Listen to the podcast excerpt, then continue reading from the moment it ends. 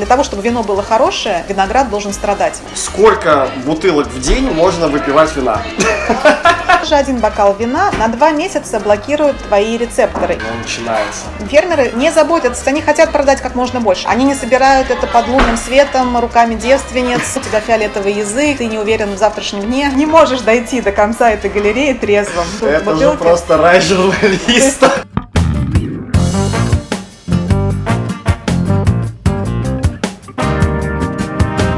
Даже вино за 1 евро, это, это ты им не траванешься, и оно будет приемлемо по вкусу. Это будет вино.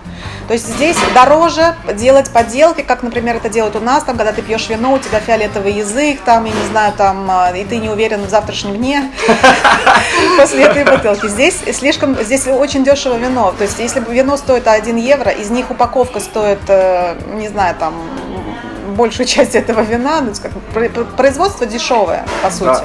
У меня просто приезжают друзья, там, ну давайте вина возьмем, у нас же тут Испания, ви- винное производство. То есть я там, когда они увидят, что я беру вино там за 3 евро, а то и за 2, и они такие, Миша, ты уверен?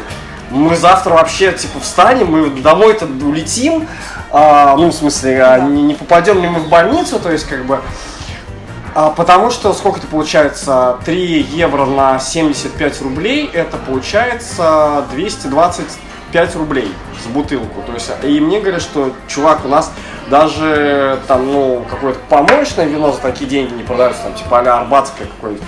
А, говорит, нормальное вино там это тысяча, полторы и выше, то есть, и это то есть даже не роскошь. И более того, когда мне фоткают полку испанских вин э, в московском магазине, супермаркете присылают, я, во-первых, не все из этих вин вообще когда-либо видел там в Меркадоне, Корт-Инглесе, не знаю, Карифуре и любом другом испанском, испанском супермаркете. Но те вина, которые я узнаю, там, ну, какие-то вот, Риоха в основном у нас, да, растиражированы, они, правда, стоят, то есть, если у нас там стоит какой-нибудь, ну, не буду сейчас называть брендом, то есть, там, вино за 3, там, 50, то в Москве оно в переводе на наши деньги стоит уже где-то в районе 13 евро, там, ну и выше, соответственно, ну, как бы тысяча, да, против Да. наших 200. Да, но это еще по-божески, потому что, конечно, э, экспорт э, плюс э, все посредники, которые в этом участвуют, плюс акцизы там, и так далее, это все стоит денег, э, естественно. Коробка сангрии э, Дон Симон, который здесь стоит 1 евро 25 центов, в Москве стоит 350 рублей.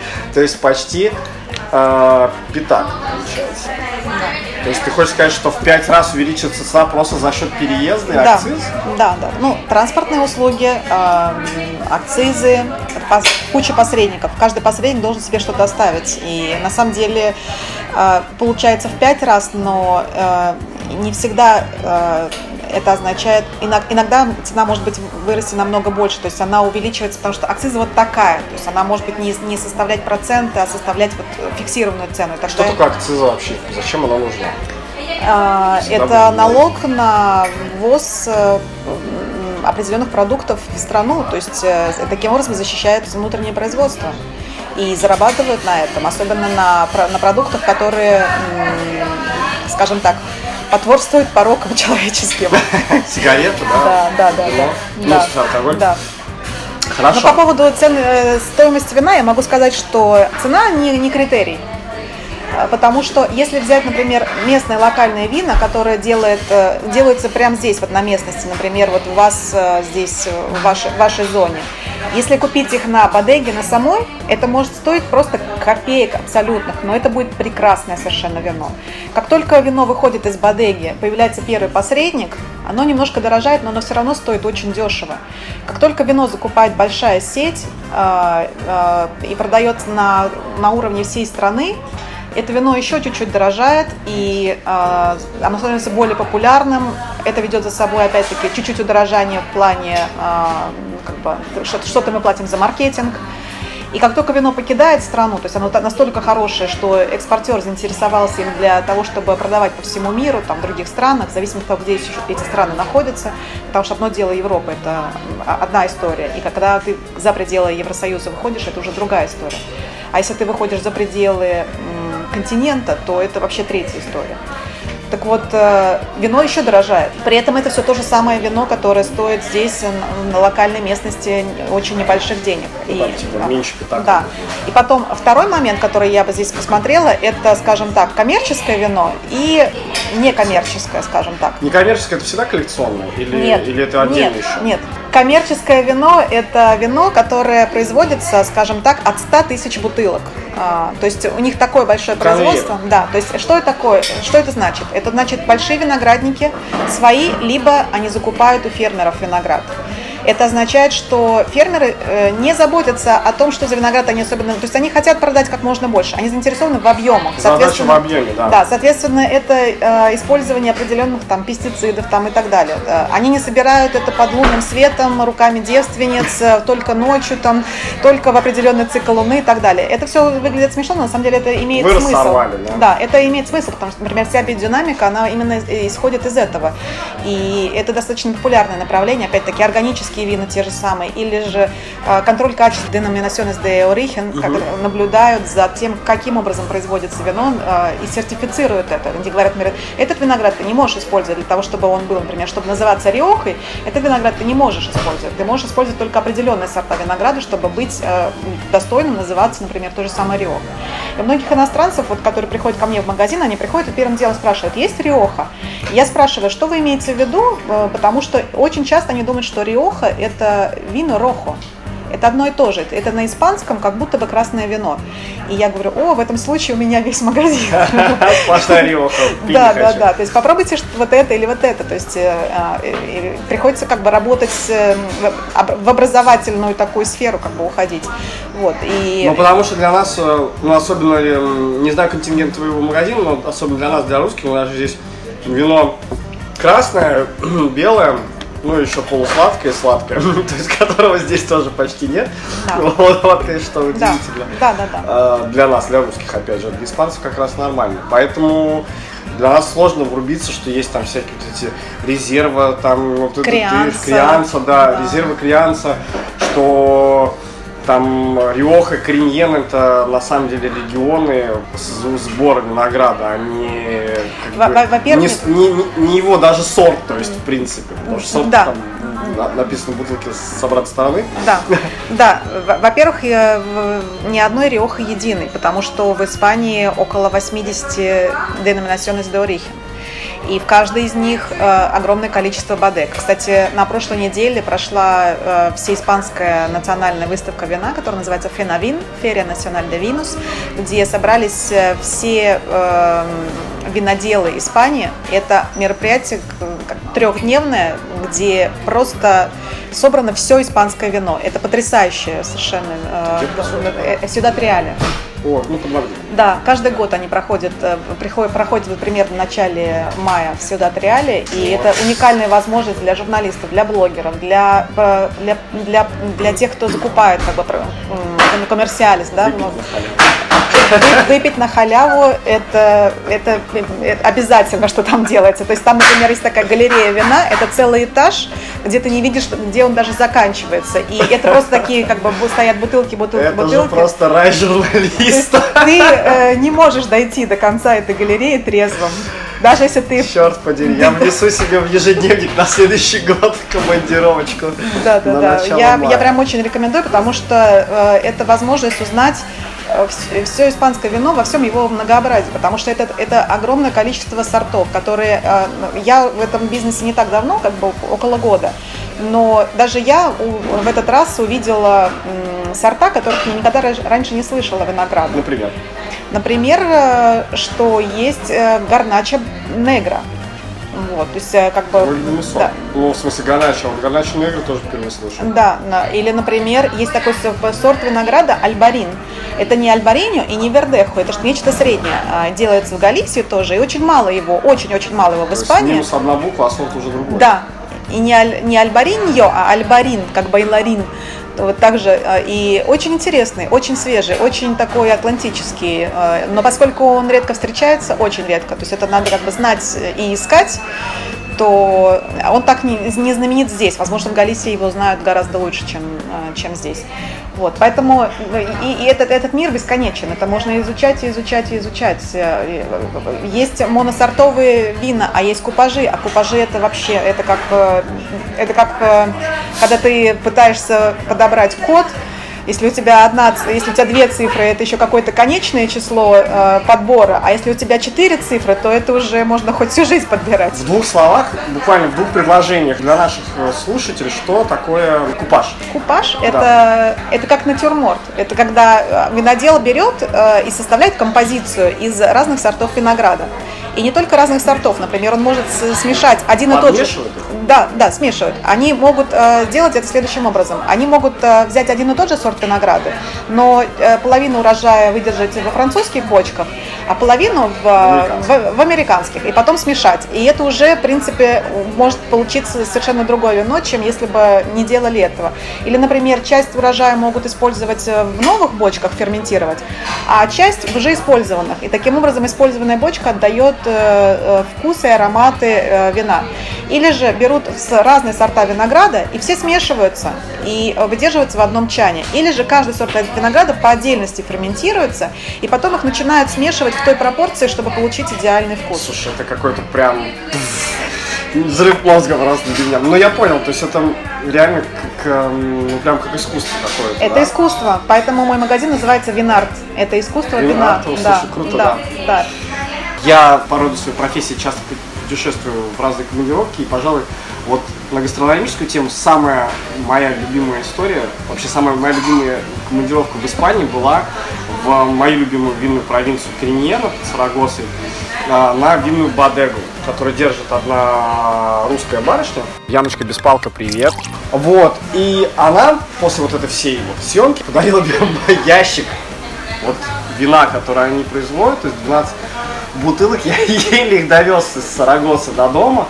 После того, как я открыл бутылку ее вина, и мы вот с Катей так пригубили по бокалу, я понял, что на самом деле это просто какой-то космос. То есть настолько богатые сочетания вкусов, которые еще после вкуси, которые меняют одно другое, это круто, конечно. И это, это, это то, ради чего и существуют вот эти маленькие магазинчики, которым очень сложно испыт, ну, как выживать в мире больших э, супермаркетов, э, огромных, с, там, с выбором, там, с дешевым вином там, и так далее. И для меня вот это вот вино из Меркадоны – это ну, адище на земле, потому что это то, с чем я бесконечно пытаюсь конкурировать и пытаюсь объяснить, что не Меркадоны единый, потому что мир испанского вина настолько богатый, настолько э, обширный, что это можно исследовать и исследовать. Не надо зацикливаться на одной и той же бутылке вина, надо уходить от, наоборот от нее, пробовать и пробовать каждый раз. Но когда ты один раз станешь на эту дорогу, уже невозможно свернуть на вино из Меркадона. С большим уважением к вину из Меркадона, потому что в каждой бутылке заключен большой труд людей, большой, огромный труд. И на самом деле оно не стоит э, тех денег, которые продают, оно стоит гораздо больше. Но, опять-таки, это законы рынка, отдельная история. Э, то, как, ну, то, как, должна сколько-то продавать. То, как она обходится да, с производителями, это, это, это грустная история для производителей, но как бы Валенсийская сеть, кстати. Да? Я, я, не знаю. Меркадон в данном случае это собирательный образ любого большого супермаркета, большой сети, ну, да. потому что они с одной стороны, они да, они делают с одной стороны что, они дают тебе узнаваемость, поскольку они есть в каждом поебло, в каждом э, каждой деревенечке, в каждом, но с другой стороны они очень сильно часто душат, э, потому что закупают по низким ценам, диктуют тебе эти низкие цены и продают по этим низким ценам.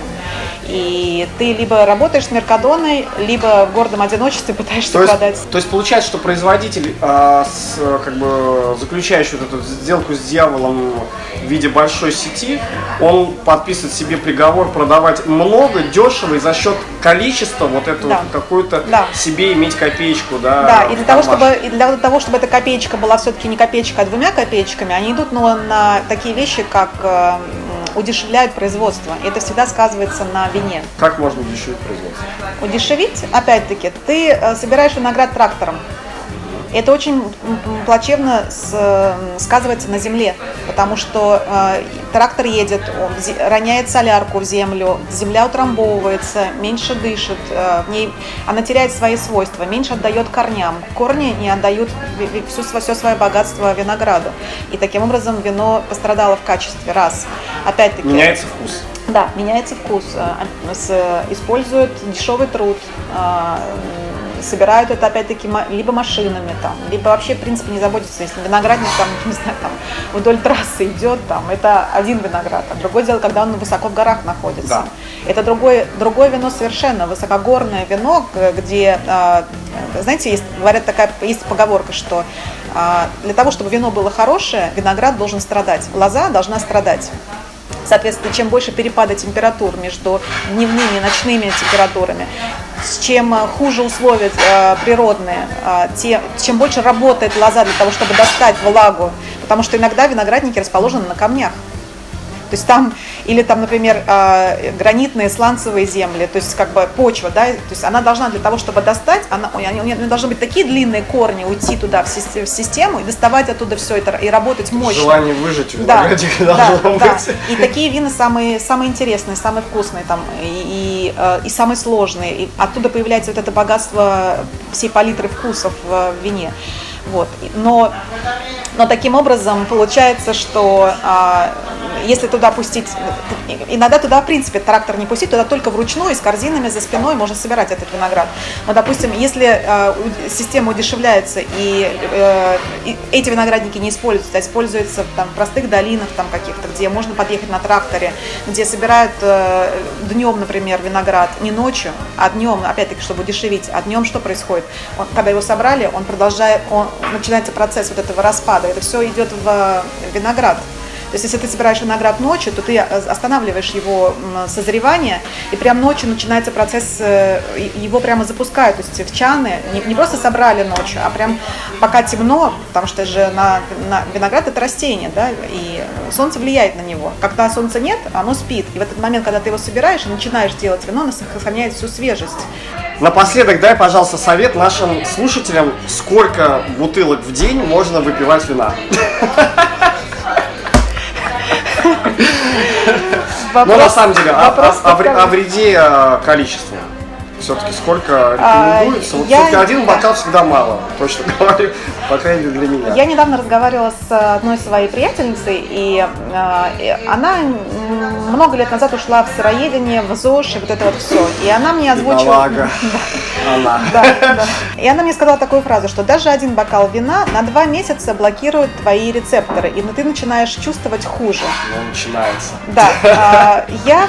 Ох уж эти зожники. Да, я в этот момент просто подумала, что о чем мы говорим? Э, мы говорим о том, чтобы пить вино, чтобы напиться и достигнуть вот это состояние пьянства, или же мы говорим о том, чтобы пить вино для того, чтобы получить удовольствие от вина. Э, то есть не запивать им еду, чтобы просто не было жажды, там, а именно отнестись к нему как к отдельному объекту, как, как к арту, как к высокой кухне. Это, э, и в этом случае очень легко можно уйти от вина за 1 евро или за 2 евро, потому что тебе не нужно каждый день присещаться, то есть ты не ходишь каждый день в картинную галерею хотя там прекрасные картины. Но тебе достаточно сходить иногда, и в этом случае получить полностью удовольствие. То же самое можно относиться к вину.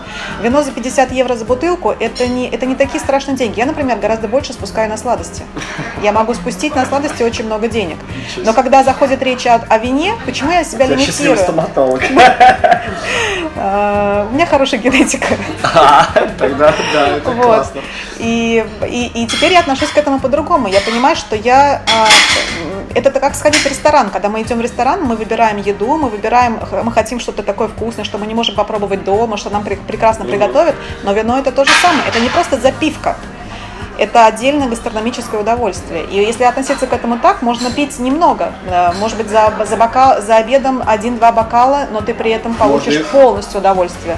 То есть ты можешь купить одну бутылку вина на, вых, на выходные и выпить ее за выходные. И, и насладиться каждым глоточком. Это будет шедевр в бутылке. И таким образом ты можешь купить э, за 20 евро уже есть шедевры. Шедевры настоящие. За 30 евро их намного больше. За 40-50 их э, практически каждая бутылка э, ну, требует уважения и внимания, но за 50 евро таких бутылок практически большинство. То есть ты можешь просто позволять себе это время от времени, таким образом развивать свой вкус. У меня есть часть клиентов, которые покупают одну бутылку вина на выходные, и она никогда не ниже 20 евро никогда не ниже. То есть, потому что в, в, в этом секторе очень много очень приличного вина, прям очень приличного, богатого, очень глубокого и так далее. И э, надо, когда пьешь вино, пытаться находить искать в нем вкусы, сочетания, а, и так далее. И таким образом у тебя вкус разовьется, и ты будешь находить каждый раз в вине все больше и больше. И таким образом это перестанет быть запивкой. Ты будешь наслаждаться, наслаждаться каждым глоточком его вина. И тогда речь о количестве не стоит, потому что тебе не надо столько. Тебе не надо выпить ящик вина для того, чтобы уйти в астрал. Ты уйдешь в астрал с первого глотка. Подытожим мудростью от Оли. Бесконечная тема, о которой можно говорить весь день, а то и неделю. Товарищи, друзья, амигос, пора обедать. Но главное, как мы выяснили, пить вино, но не запивать им и употреблять в меру. Правильно, золотые слова. Всем пока. От журналиста со стажем.